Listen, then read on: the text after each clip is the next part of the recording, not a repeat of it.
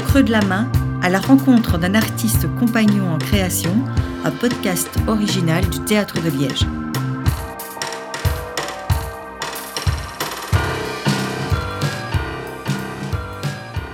Eh bien, donc euh, moi c'est Claude Schmitz. donc je suis, euh, enfin je fais de la mise en scène, on va dire, voilà, Euh, et je fais des films aussi. Allez, rentrée publique les amis. Merci. Alors la citation de la saison, elle est de Anne Kahn, et c'est celle-ci. Il y a plein de fleurs là-bas, là où c'est clair. Pourquoi tu marches où il fait noir? Qu'est-ce que ça inspire chez toi? Je vais prendre les mots en fait euh, séparément, c'est-à-dire que j'aime bien les fleurs. Euh, j'aime bien les fleurs et je trouve que les fleurs dans le noir, avec un peu de lumière dessus, enfin des, des- des fleurs prises au flash la nuit par exemple, c'est très très beau. Donc je veux dire par là que simplement que je ne sais pas si en fait l'obscurité est le- l'endroit, un endroit problématique et je ne sais pas s'il faut aller ch- chercher un endroit qui soit forcément l'endroit de la lumière. Par exemple, on est dans un théâtre sur cette espèce de grande boîte noire qui est une boîte à fabriquer du, rêve et en fait à mettre des, couleurs, de la lumière, peut-être parfois des fleurs, je sais pas. Je me reconnais pas. Mais non, c'est pas moi ça. Depuis que je me suis réveillée ce matin, c'est comme si j'étais plus vraiment moi.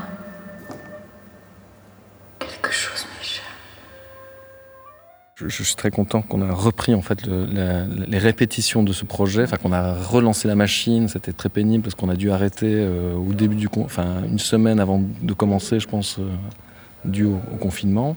Ah ouais, bon, je suis content que tu sois là parce que, tu sais, je te jure, deux mois tout seul à causer des rats, merci quoi. Alors tu vois, j'ai j'ai pris quelques éléments de décor, j'ai fait mon petit royaume, j'ai installé ma petite kitchenette pour faire ma bouffe. Donc mon état d'esprit il est bon parce que euh, moi j'étais assez, assez partisan de recommencer le plus tôt possible. En, disant oui, il fallait être prudent, bien sûr, mais simplement en disant aussi que si au plus tard on reprenait, au plus, c'était, euh, au plus ça envoyait un signal qui n'était pas forcément un très bon signal, je pense notamment aux autorités politiques, puisque euh, toute la question c'était de savoir si la culture c'était essentiel ou pas. Moi je pense que c'est essentiel parce que d'abord ça fait travailler des gens, euh, premièrement, et puis après ça la question de l'art, est-ce que l'art est essentiel? Bon, ça on, peut en discuter, mais de, manière plus pragmatique, il s'agissait quand même de faire comprendre aussi que pour nous c'est notre travail et que il fallait qu'on recommence au plus vite, comme n'importe quel secteur d'activité. C'est ce qu'on a fait euh, et j'ai trouvé que c'était extrêmement agréable et, extrêmement euh, bah, vivifiant, j'ai envie de dire, de, de se retrouver avec des gens, de faire quelque chose ensemble, d'inventer une histoire. Euh, Ça, ça- donne un sens particulier à tout ça. Le sentiment qu'on relançait une machine, mais qui était une machine qui était légère, on va dire, et qui, était pleine de- d'envie, de, désir et voilà. C'était très agréable. Une musique qui t'inspire? Euh, moi, je suis, un grand fan de Bach. Bon, voilà. Mais par exemple, dans le spectacle, on n'utilise pas du tout de Bach. On utilise du, il y a un petit peu de couperin et puis, on, utilise aussi du Motorhead, donc il n'y a vraiment rien à voir.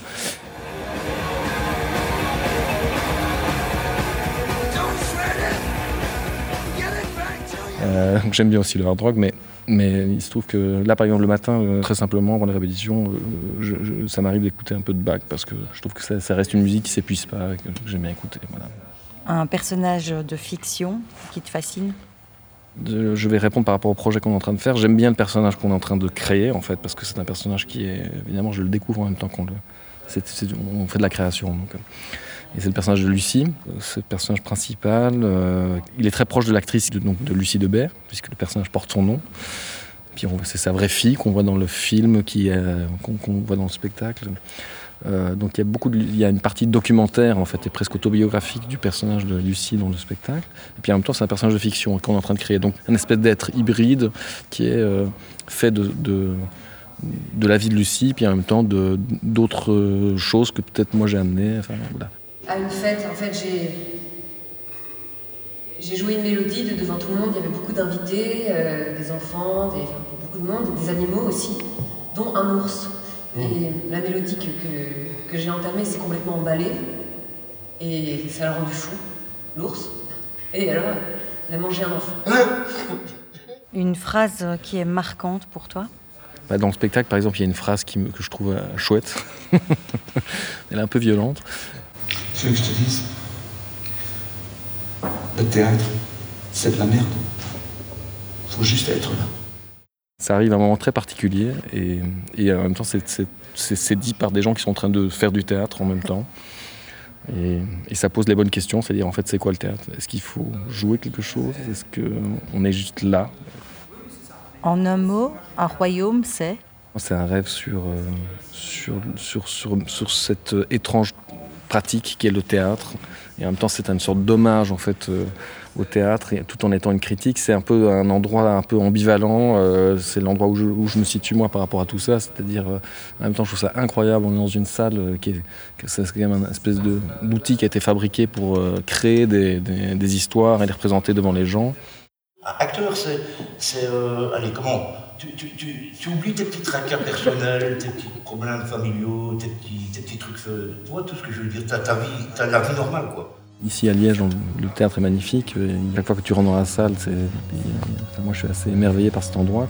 Et en même temps, comment faire en sorte pour que, cette machine qui est faite pour fabriquer du spectacle, n'étouffe pas en fait la, vie. Quoi. Comment faire en sorte de faire un spectacle où on a l'impression de voir quelque chose de vivant euh, devant ses yeux. Mais on va me dire oui, le spectacle c'est toujours vivant. Bien oui, mais la sensation n'est pas toujours celle-là. Et en même temps, c'est un rêve. Voilà. Donc euh, c'est un peu. Y, a, encore une fois, il y a des ambiguïtés, il y a des ambivalences dans le spectacle. Un spectacle un peu tiraillé, quoi. Franchement, il est excellent. Ouais, ouais, ça, ne m'étonne pas du tout. J'ai travaillé avec lui. Euh... Oh, il le repère. Hein.